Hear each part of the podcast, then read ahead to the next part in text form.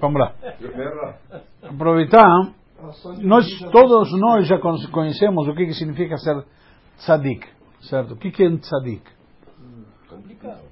Tzadik é uma coisa que, um, um adjetivo que utilizamos para denominar um determinado nível de pessoa, certo? Como a Gemara mesma diz que tem algumas definições do que, que é tzadik, que tem, tem 18 mil tzadikim que eles veem a divindade, como se Aspaklaria Sheina Meira, uma revelação que não está clara.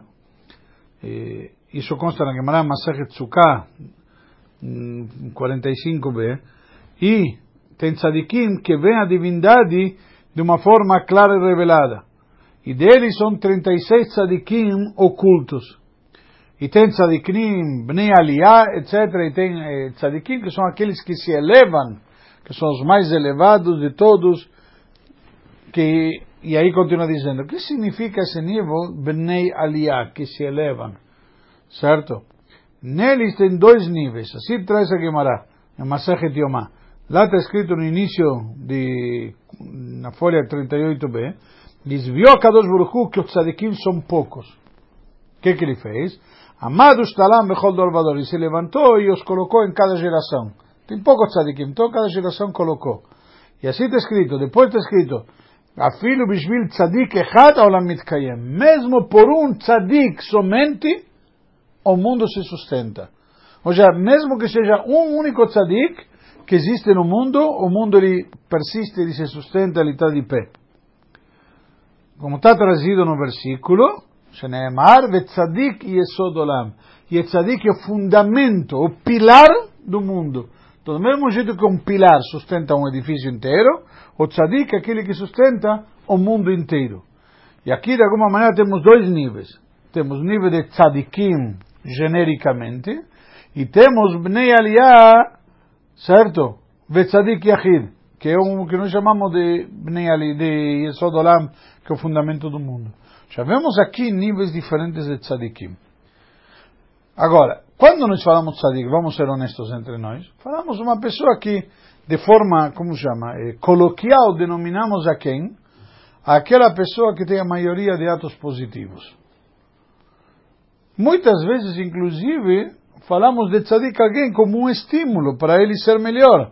Oh, puxa, estou sendo chamado de tzadik, então vou me esforçar para ser melhor. Essa é uma técnica que se utiliza muitas vezes, por exemplo, na educação de crianças. O professor chama a criança tzadik.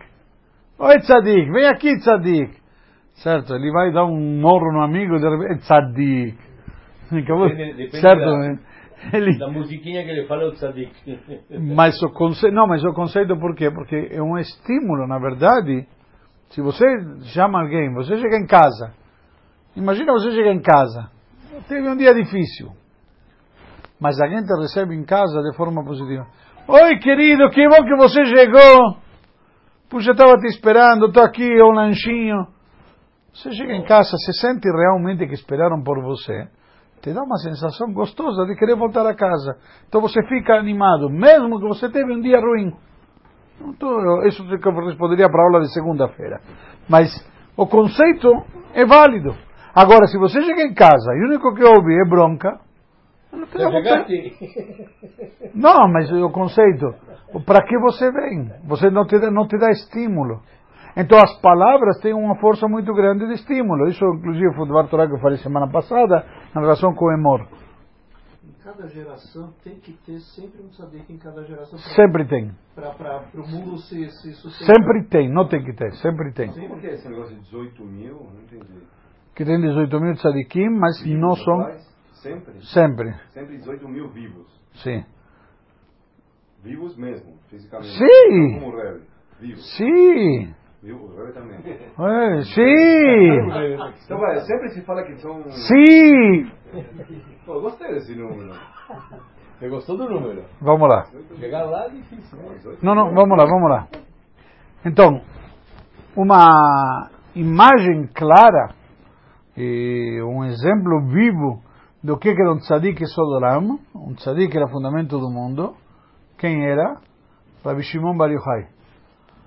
Rabbi Shimon Bar Yochai, que é o protagonista da data de Lag Baomer, vamos celebrar hoje à noite, Bezrat Hashem, no mesmo livro do Zohar, primeira parte na folha 255, pro- sim, 255a, aí está trazendo uma história que Rabbi Shimon Bar Yochai viu uma vez um anjo que ele veio para destruir o mundo. E ele falou, volta para Deus. E fala para ele que tenha misericórdia do mundo por mérito dos tzadikim. Já não podia vir destruir o mundo. E a continuação, a história, ele conta vários níveis de tzadikim. E diz, tem 30 tzadikim, 20 tzadikim. Até que ele termina e conclui que a Kadosh Baruch Hu, ele precisa ter misericórdia do mundo pelo mérito de dois tzadikim que tem no mundo. Quem são? E seu filho, Rabi Lazar. Mas nessa hora não se fala mais nos, nos nossos eh, patriarcas? Não porque eles já foram. Mérito que tem que ter agora. Para o mundo se sustentar. Dois? Me chamou, eu achei que você ia falar dez. Não, ele foi diminuindo, é como se fosse barganhando. Bom, Hashem, precisa de 30 tzadikim, não, 20 tzadikim. Foi, foi diminuindo quando Abraão, Abraão, Abraão quando discutiu por Sodoma e Gomorra. Aí começou a queixar. Aí, mas ele falou, mas tzadik. Tem o versículo, isso que está dizendo, o versículo que tzadik é Sodolam, o tzadik é o fundamento do mundo. Então, o que que nos diz aqui? Que tem, chegou no número de dois, mas hoje em dia tem pelo menos dois. Que ele e o filho. Mas Assim- tem um certificado disso também, né? Tipo, né? Não, não se tem claro no mundo hoje quem são. Você entende quem são pessoas mega super elevadas. Estamos na frente de um, inclusive. Mas é isso. Quem, quem, é, pode dizer assim? Você Mas tem muitos que não são revelados. Não Está falando nome, do revelado. Não foi revelado. Não. Então, Agora-. E aí ele falou, e se não tem dois tzadikim, eu, ouve aqui, ouve a resposta. E se não tem dois tzadikim, pelo menos tem um. Mínimo. Assim ele disse. E quem é? Va'anau. E eu sou. Rabbi Shimon Bar Yochai, ele sabia que ele, mas ele sabia que ele era. Isso você vai dizer, para como? Que nível de, de humildade? Certo? Porque humildade não significa baixa autoestima. Nós muitas vezes confundimos baixa autoestima, eh, como se diz, má autovalorização. A gente se, se desvaloriza, não se dá o mérito que corresponde, o nível que corresponde. Isso não é humildade, isso é tolice. Eu saber quem eu sou e quais são as virtudes que eu tenho, isso daqui é uma grande virtude. Agora, isso não me faz melhor do que ninguém, ao contrário, é um compromisso. Se Deus me deu certas aptidões e virtudes, eu tenho que utilizá-las e aproveitá-las para o positivo. Não é simplesmente fazendo algo negativo. E isso depende de mim, o que, que eu faço com essas aptidões que Deus me deu. Agora, se Deus deu essas aptidões, essas condições para outro, talvez seria muito maior do que eu. Entendeu? Como nós vemos de fato com Moshe Rabbeinu. Quando Moshe Rabbeinu ele está no Monte Sinai, e está escrito que Deus mostrou para ele até a vinda de Mashiach, uma das coisas que a Gemara conta que ele viu foi Rabi Akiva, estudando Torá, outro protagonista da data de hoje. Ele viu Rabi Akiva, e o que, que ele falou para Hashem? Como você dá Torá a mim? Por que não deu para Rabi Akiva? Um homem tão grande como Rabi Akiva, ele que merecia receber a Torá. O Moshe fez igual também, né? Isso foi Moshe, é isso que estou falando. Moshe falou que Rabi Akiva era mais merecedor do que ele. Falou do Arão, do, do Arão. Não, Não, não, mas aqui Moshe está dizendo que Rabi Akiva merecia mais do que ele. Mas Receber a Torá, a grandeza. É bem posterior. É, mas- bem posterior. Mas o que quero dizer? Calma. Não, eu não quis passar a bola para Moshe. Arão. Moshe não queria pegar, que é diferente. Mas Moshe reconheceu o valor. E Moshe, ele, em todo momento, ele não se, não se acha, eu sou Moshe. Quando Korach reclama com Moshe, vai Moshe e quê? E ele tenta fazer as pazes. Imagina, eu sou rei. Moshe não se importa, não interessa. Ah, mas eu sou que fala com Hashem, ele tem que vir até mim. Não existe isso. Ok? Então Moshe, ele vai ao encontro de, de como chama, de Korach e tenta fazer as pazes, etc. Moshe vai e fala com eles. Ele, ele sai à procura deles para fazer as pazes. Isso mostra a grandeza e a humildade de Moshe. Ok? Aqui, mas isso não significa que Moshe não sabe quem Moshe é. Moshe tem certeza de quem ele é. A mesma coisa aqui. Rabi Shimon Bar Yochai, ele sabe quem Rabi Shimon Bar Yochai é. Está claro? Vamos lá. Agora, esta diferença entre o tzadik, que é um fundamento do mundo, para outros tipos de tzadikim, nós vamos entender, inclusive, com a diferença entre Rabi Shimon Bar Yochai e seu filho Rabi Eleazar. Lá, Gemara e Masechet Sukkah que mencionamos antes, e do Zohar que mencionamos, Rabi Shimon Bar Yochai, ele inclui a si mesmo e seu filho em todos os níveis de tzadikim. Até o maior de todos, que é aquele que são dois. Shnei Bnei Aliyah, certo? Que ele diz, Stem Bnei Aliyah, que são dois, somos meu filho e eu. Ele fala claramente. Então, ele, ele, ele se incluiu nessa categoria. E acima deste nível de Bnei Aliyah, tem o nível de Yesodolam, a base do mundo. E sobre o qual está escrito, e ele sou eu. Ou seja, o tzadik, o fundamento, a base do mundo, quem é? É o próprio Rabi Shimon Bar Yochai. Aquilo que surgiu o tema de, que falamos agora há pouco, da humildade. Então, é claro aqui, tá, fica claro que Rabi Lazar, ele representa um nível muito elevado dos tzadikim.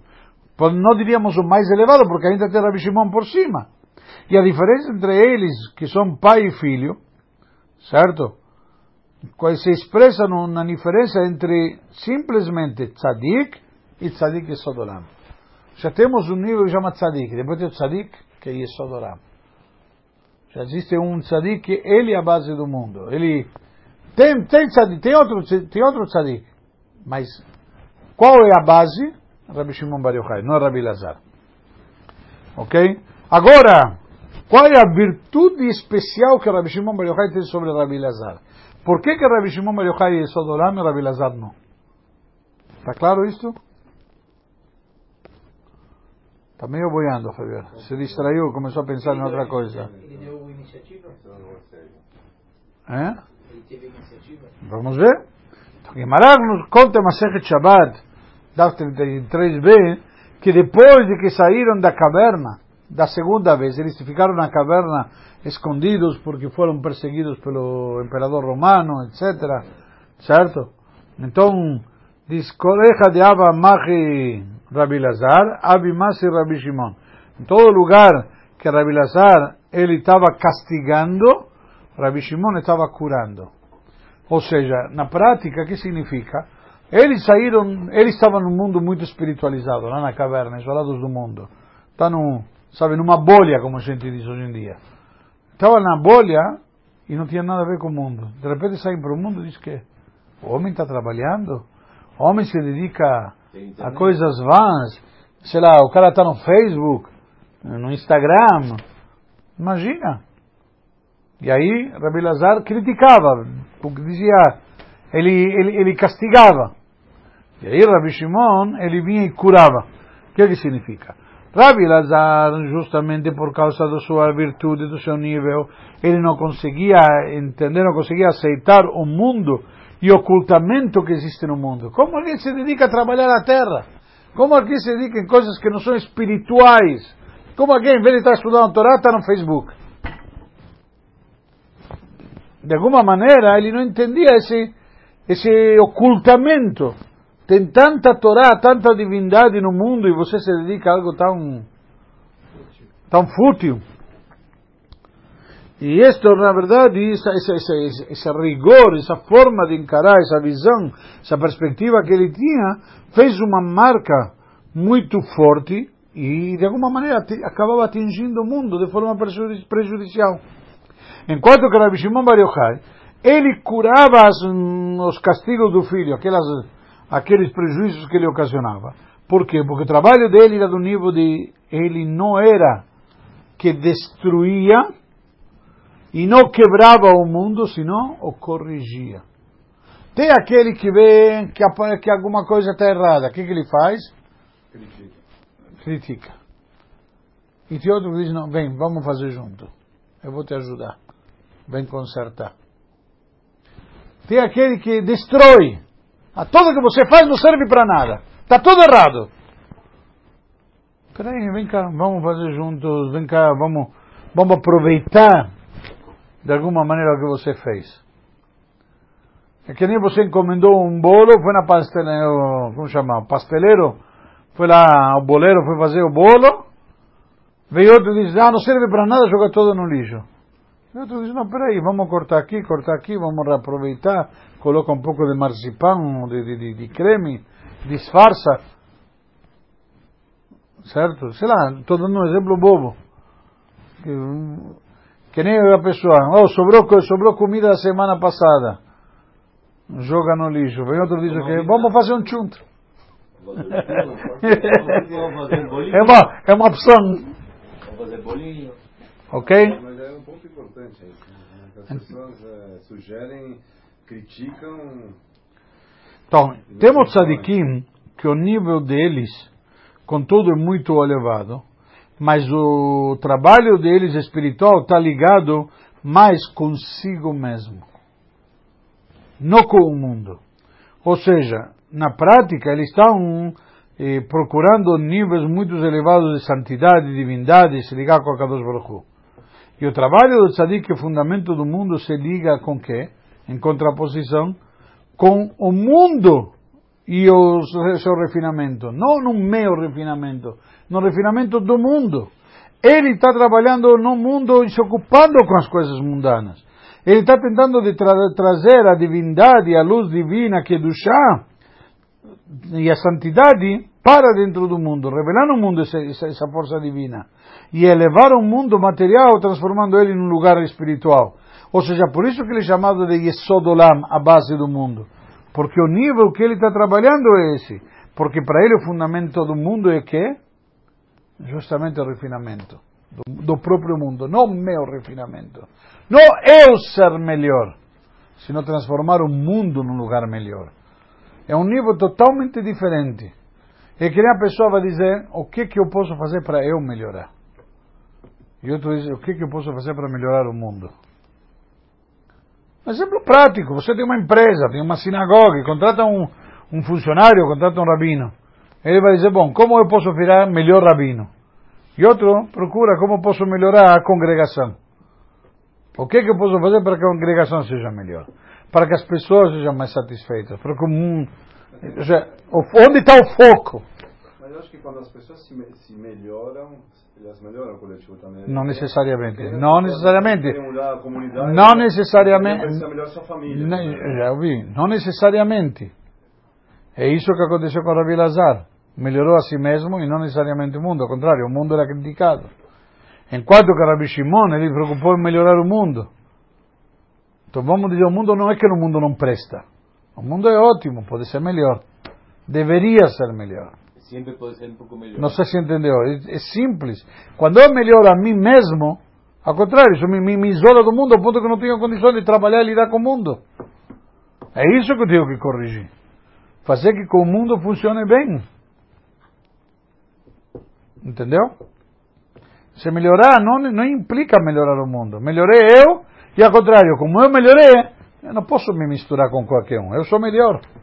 Não, quando você se, se aplica, por exemplo, o fato de a gente estar aqui individualmente, é, aprendendo coisas de Kunolam, é o que a gente está fazendo agora, quando você investe em você, você melhora o mundo também. né? Não necessariamente.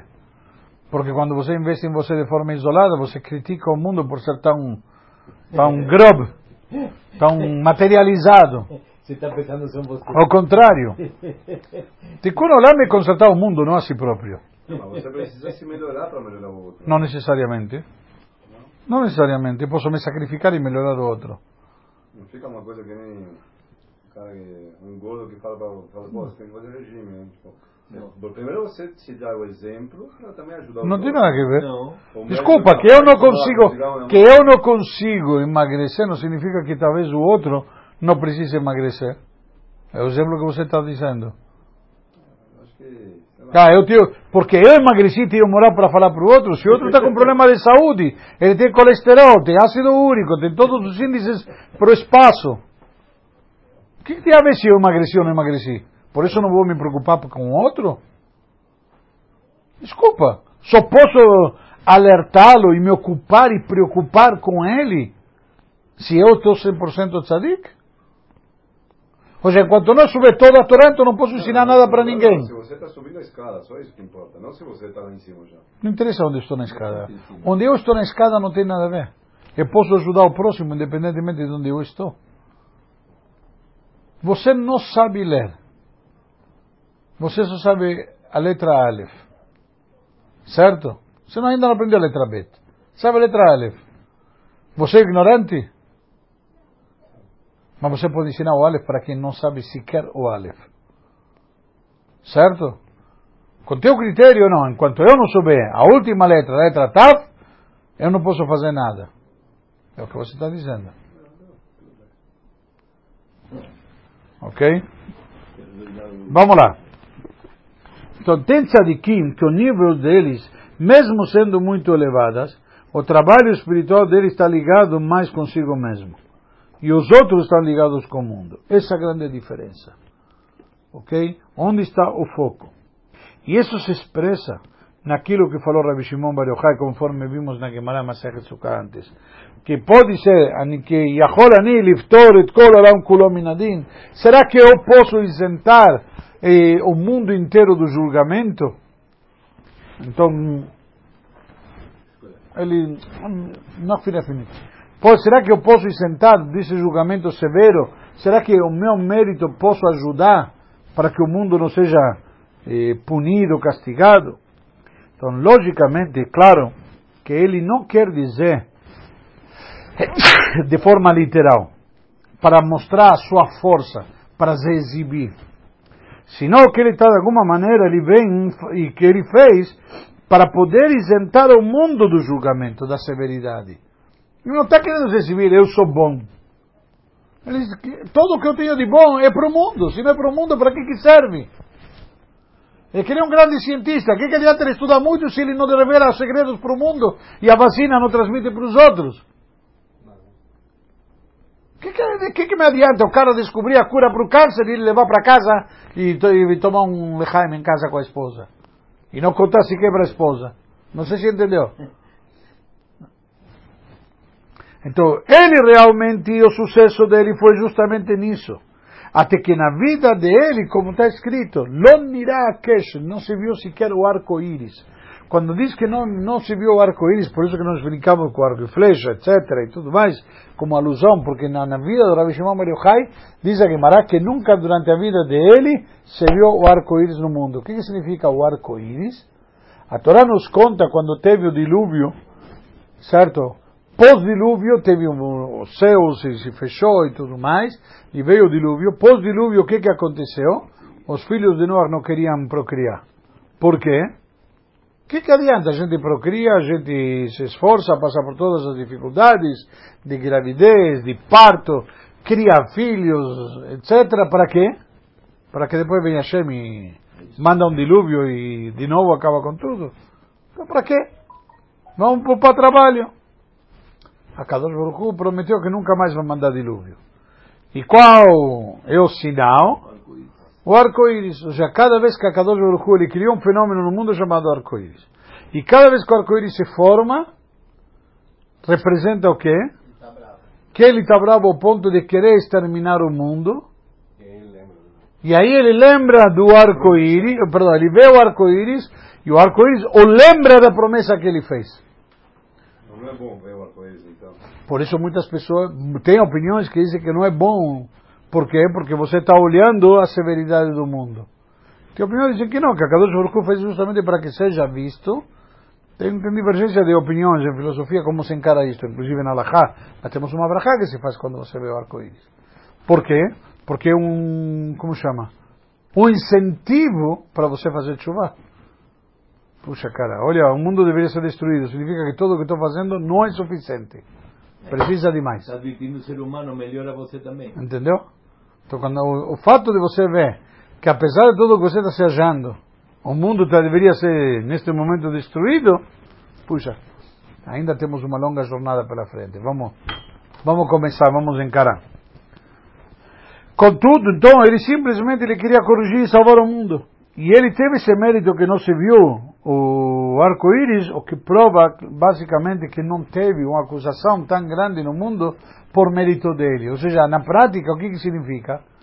Ele trouxe um mérito para um mundo tão grande que a Kadosh Baruch sequer cogitou em toda a vida dele de mandar sequer o arco-íris como sinal. Então, um tzadik como esse é o tzadik chamado de Esodolam, o fundamento do mundo. O qual, sim, que existe em cada geração em geração, como diz, pelo menos era um.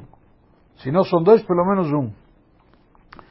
E Rabi Shimon Bar Yochai, ele sustentou o mundo inteiro dessa maneira.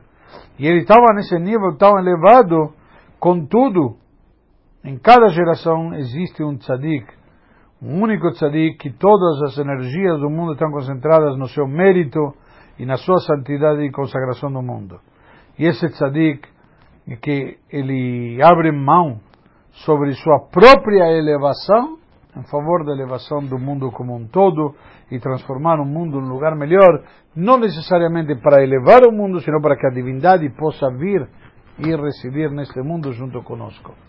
Então, cada um de nós eh, devemos muitas vezes aprender, dar valor, devido que existem os dois tipos, os dois níveis de eh, de tzadik, existem aquele que trabalha consigo e com o mundo, e que talvez tudo depende do foco e onde a gente faz a questão de a gente focar.